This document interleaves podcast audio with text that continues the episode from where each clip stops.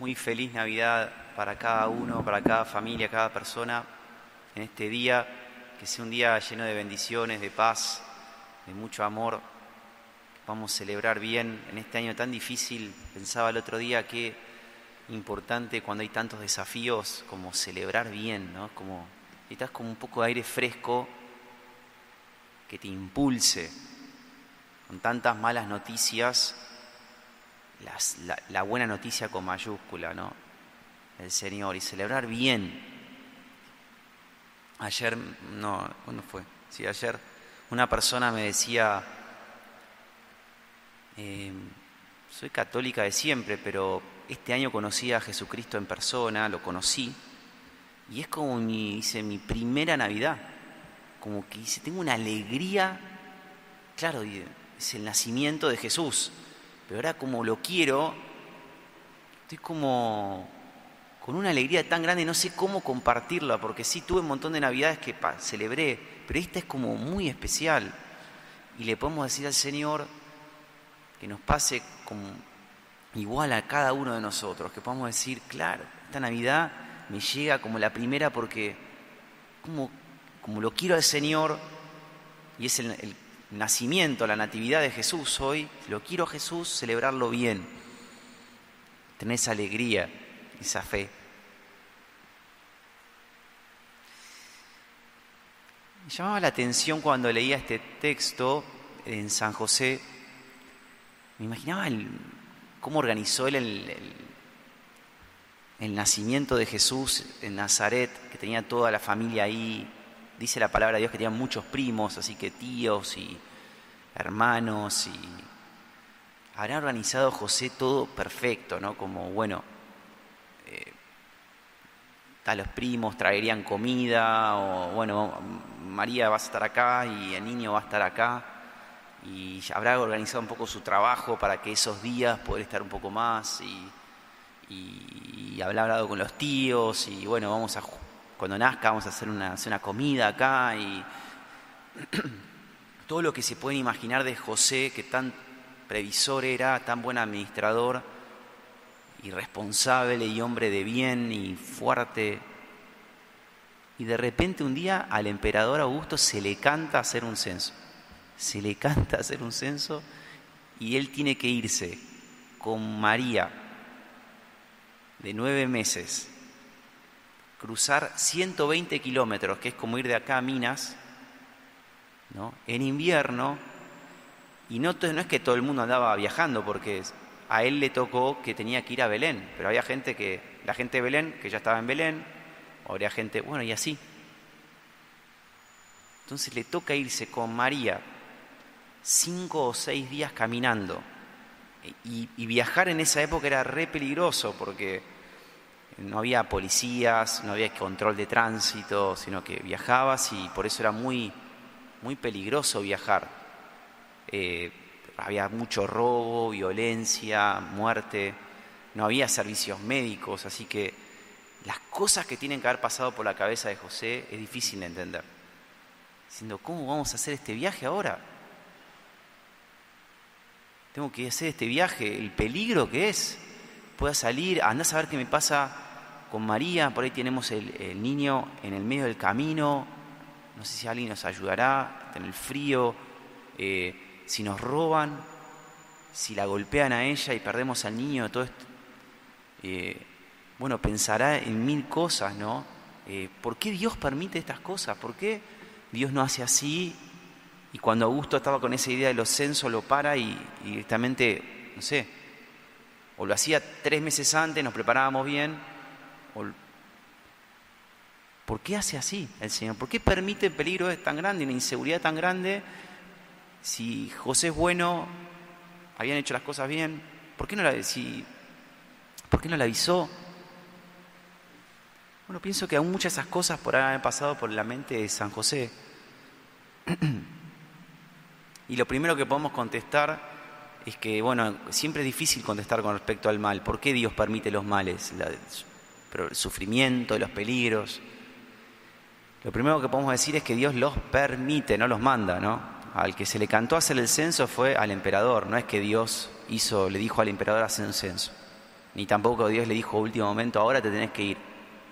No, es un Dios bueno, no envía males, pero en su misteriosa misericordia y paciencia permite que el mal tenga su lugar y porque de ese mal nosotros podemos, con la gracia de Dios, podemos llegar a sacar bienes. No es que todo mal sea bueno por... Bueno, está. No. No le gusta el mal a Dios, le molesta mucho, le pueden decir que lo odia al mal, en, en cuanto mal, pero lo permite para sacar de eso bienes y para respetar la libertad de las personas.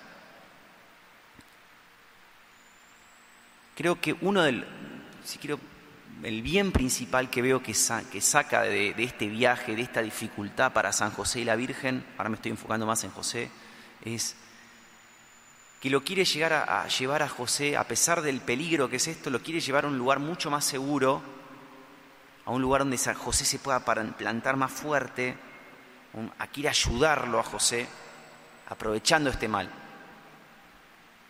Y pienso que son dos cosas, dos nuevas seguridades que José recibe con este desafío que tiene, ¿no? Como dos lugares grandes donde pararse ahora José. En primer lugar, José ahora en ese viaje pienso que se empezó a parar en la grandeza del amor de Dios. Tuvo una nueva experiencia del amor de Dios parándose en la grandeza de lo que es la encarnación habrá hecho ese viaje, pienso, viajando con María, como diciendo, yo estoy viajando cinco días con estos peligros, estos males. Qué increíble que es el viaje de Dios del cielo a la tierra, que viene el Señor a la tierra a sufrir, a entregarse por mí, a correr siete mil millones o millones y millones de males por mí es como que habrá tenido una nueva experiencia de qué grande lo que está haciendo Jesús en este momento. Como un nuevo asombro, una nueva seguridad, una nueva paz. Ahora puesta dónde? En Jesús. El viaje que hizo Jesús del cielo a la tierra, porque nosotros creemos que ese niño no es solamente un niño, sino que es Dios, que estaba antes de la creación del universo, que estaba pasándola bien, en el cielo, que no le faltaba nada. No es que es un niño así nomás. Y que decidió, por un tremendo acto de amor, bastante de locura de amor se podría decir, imagínense Dios que es infinito, de repente decir, bueno, voy a tomar un cuerpo finito y me voy a meter en esta creación.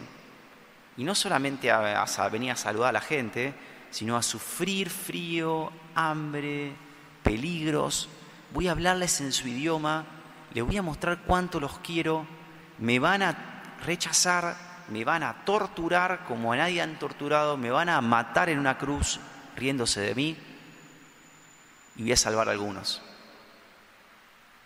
Para dar un común paralelismo puede ser, imaginemos como que seamos médicos y que nuestro jefe nos diga, mira, el nuevo desafío que tenés ahora es este tenés que ir a una casa de 10 personas, todos tienen coronavirus. Vos, que sos el médico, sabés que tenés un problema en los pulmones, que estás, sos muy delicado, pero esta es la misión que tenés, ¿no? Dice, tenés que ir allá, estar unos días con ellos, seguramente te vas a infectar, te vas y seguramente no la vas a pasar. Y si vos estás ahí, todos esos se van a sanar, seguramente. Entonces tenés que ir, entrar en esa casa, todos tienen coronavirus, todos van a, salir adelante menos vos, que vas a captarte toda esa enfermedad, vas a morir, ellos se van a sanar y alguno que otro te agradecerá. Bueno, esa es la misión que tuvo Jesucristo. El Padre le dijo, baja la tierra que está infectada de mal, entregate, te van a rechazar, te van a burlar, hijo, te van a golpear, te van a dejar en el frío con hambre, van a hacerte todas estas cosas, pero baja y deciles que los queremos. Y eso fue lo que dijo Jesús, dijo, está bien, y bajó. Y eso es lo que hoy celebramos. Y eso San José, pienso que en ese viaje tuvo como una nueva experiencia de qué grande que es Jesús, qué grande que es el Señor. Cuando veo a ese niño, voy a decir, qué increíble, gracias por venir, venido a la tierra, qué grande que es mi Dios. Qué acto de amor tan grande. Que alguien grande se haga chico es admirable, que alguien chico se haga grande es despreciable, ¿no? Es de risa. Pero que alguien grande se haga chico, hasta te incomoda a veces, ¿no? Si uno tenía una experiencia, alguien que admirabas mucho, que de repente estaba con vos, como que te admira eso, ¿no? La humildad de, de alguien grande. Qué gesto de amor. Por eso la encarnación, ese niño no es, ay, qué divino, es terrible, tremendo. Es un niño que está manejando el universo mientras está ahí. Y por eso pienso que le podemos decir al Señor, yo tengo, tengo dame un orgullo muy grande en el Dios que tengo. Ahora que esta época que es tan relativista, ¿no? Pero por otro lado, todo el mundo saca a relucir su Dios y no se le puede decir nada, ¿no? Yo, yo creo en las energías, excelente, no, no, se le puede decir nada. Yo creo en esto, excelente. ¿Por qué yo no a sacar a relucir mi Dios? Si yo soy cristiano, estoy orgullosísimo. Decime si tenés un Dios más grande que el mío. El mío es el creador del universo que en un acto de locura de amor bajó a la tierra y habló, enseñó, sanó, curó. Y a mí me habla, yo lo escucho o trato de escuchar, pero más o menos leo la palabra y sé qué, qué es lo que quiere, qué le gusta, qué no le gusta. Sé cómo trata a los más humildes, que hace milagros, sé que es muy bueno, sé que me quiere, sé como nadie me quiere, sé que en los problemas Él va a estar y que ese es cuando más está, sé que cuando me muera lo voy a ver cara a cara si Dios quiere y que voy a vivir con Él. ¿Por qué yo tengo que tener vergüenza de un Dios tan inmenso, tan bueno? Si otros quieren tener sus dioses, que los tengan, pero el Dios de los cristianos es tremendamente digno de alabanza, de honor, de orgullo, de gloria y le podemos decir al Señor, yo no, de ahora en más, mi seguridad va a ser que tengo un Dios enorme. Y eso pienso que habrá sido uno de los orgullos grandes de, de José. Se habrá conmovido mucho en ese viaje. Qué grande que es el Señor. Lamentablemente, muchos católicos no creen en el eje de la fe, el tronco, que es esto. El otro día salió una encuesta que dice que el 70% de los católicos, 7 de cada 10, no creen que Jesús sea Dios. Qué impresionante. ¿Y el, y qué es? Es un niño que nace, pero hace un montón de tiempo, o algo muy lindo para niños, o sensible. Pero no, ¿qué nivel de consuelo te perdés? Te perdés un nivel de gozo, de fuerza, de defensa frente a tantos males. Y hoy le podemos decir al Señor, no, Señor, por lo menos déjame ser de esos tres que creen en esa presencia, en tu, que sos Dios. Y eso te da mucha fuerza. Como dicen los ángeles hoy, si querés paz en la tierra, glorifica a Dios, alabalo. Mira lo grande que es. ¿Y qué podemos decir, Señor? Si paz en la tierra a los hombres amados por Él, porque glorifico a Dios en las alturas, lo grande que es.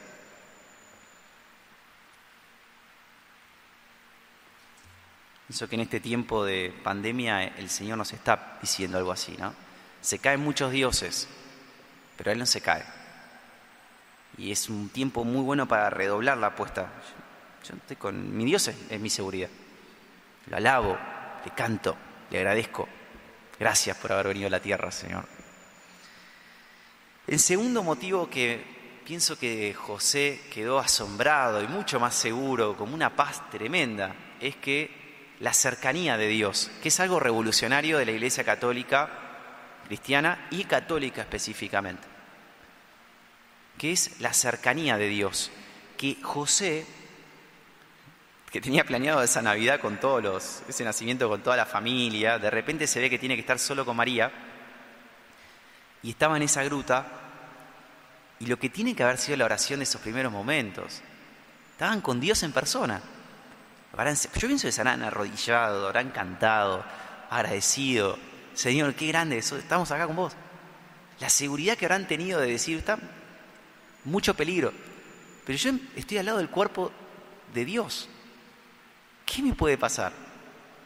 Si Él está manteniendo el universo desde acá, lo, estoy viendo. Él me está dando la vida en este momento, el que me da la vida está ahí. Esas son las manitos, el pie de Dios mismo, su cara, sus ojos. Lo que tiene que haber sido ese viaje de vuelta. Volvían en el medio del peligro, pero ya con Dios en persona. Llevaban al creador del universo en sus brazos. Y esa tiene que haber sido una, una paz y una fuerza para José. Es decir, Dios, yo vivo con Dios, pero no como porque veo una piedra está Dios ahí. No, vivo con Dios en persona. Su espiritualidad debe haber cambiado radicalmente, porque antes hacía oración así, hacia arriba siempre, a un Dios lejano, pero ahora entraba en su casa y estaba el Señor en su casa. Y cuando habrá pensado hablar Jesús, lo que tienen que haber sido esas conversaciones. No sé si Jesús, ¿qué habrá revelado ahí? Porque no lo cuentan mucho. Tienen que haber sido conversaciones muy hondas. Pero yo imagino que José le habrá preguntado de todo. ¿Cómo es? que eh, el universo es grande, no sé, ¿por qué me creaste? Eh, y eh, lo que tiene que haber sido la seguridad abrazarlo al niño. Estoy con Dios en persona. Pienso que acá está otra de las grandes secretos, secretos de, los, de algunos católicos, porque también decía una encuesta, fíjense esta encuesta también, se llama de, Pew Forum, que es una, es una empresa que estudia estas cosas de la fe, dice que dos de cada tres católicos no creen que en la Eucaristía está Jesús. Esencial, tronco de la fe, el gozo y la paz que se están perdiendo. Nosotros creemos que en el templo católico, católico, hay una presencia, un potencial de paz enorme, de seguridad enorme, porque estoy en la casa física, donde está el físico de Dios, del Hijo de Dios. Estoy nervioso, me voy a la casa de Dios, que ahí está el cuerpo de Jesús, del Hijo de Dios, que es Dios mismo, y, estoy al lado de Él. Em, necesito fuerza, bueno, voy a comulgar mucho. Em, voy a ir a su casa. Y ahí hay, esta es la segunda fuerza que pienso que es revolucionaria. La espiritualidad católica es distinta a todas, porque en las demás se podrá rezar en cualquier lugar, y es verdad, nosotros también. Pero nosotros tenemos un potencial de paz y de seguridad superior, que podemos usarlo o no, por eso es un potencial pero de fuerza, de poder entrar en la casa de Dios, de recibir su cuerpo, su sangre, de adorarlo, de bendecirlo.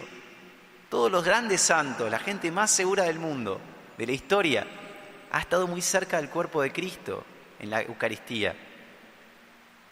Y por eso hoy le podemos renovar también nuestro amor a la Eucaristía y decir, Señor, qué grande es el tesoro que yo conozco.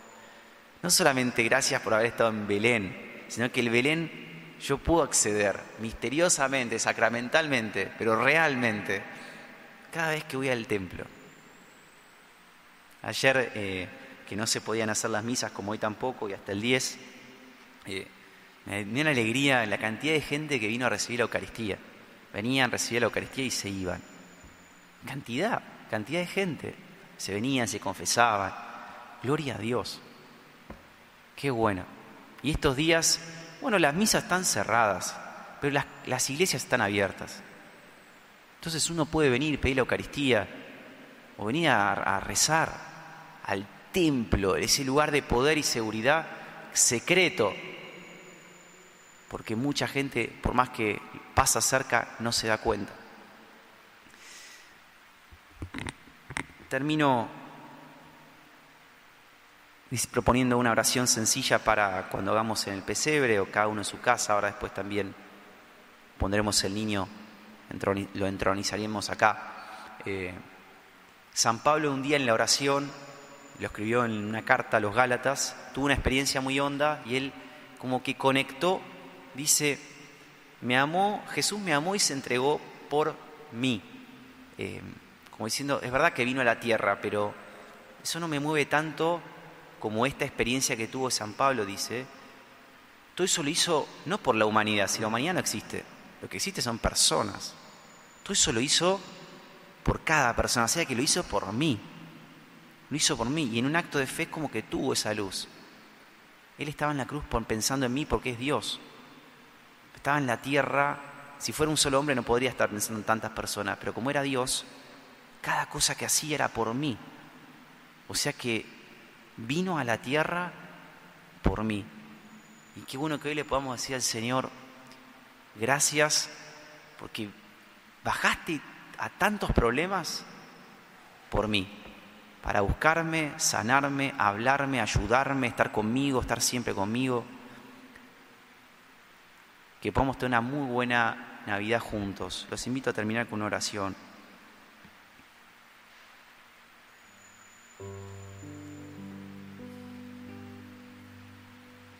Señor Jesús, qué difícil es explicar este misterio tan grande. No nos alcanza las palabras, la, la mente para entenderlo. ¿Cómo puede ser que bajaste del cielo, del trono de la gloria, siendo Dios infinito, a este mundo caótico, a este mundo con tantos problemas? a pasar frío, hambre, sed, desnudez, rechazo, peligros, torturas, muerte en cruz.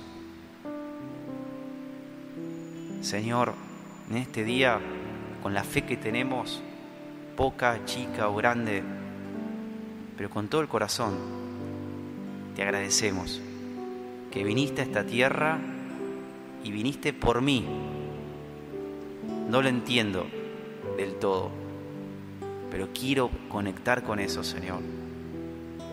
Viniste a ese pesebre a buscarme, a amarme y para que esté contigo.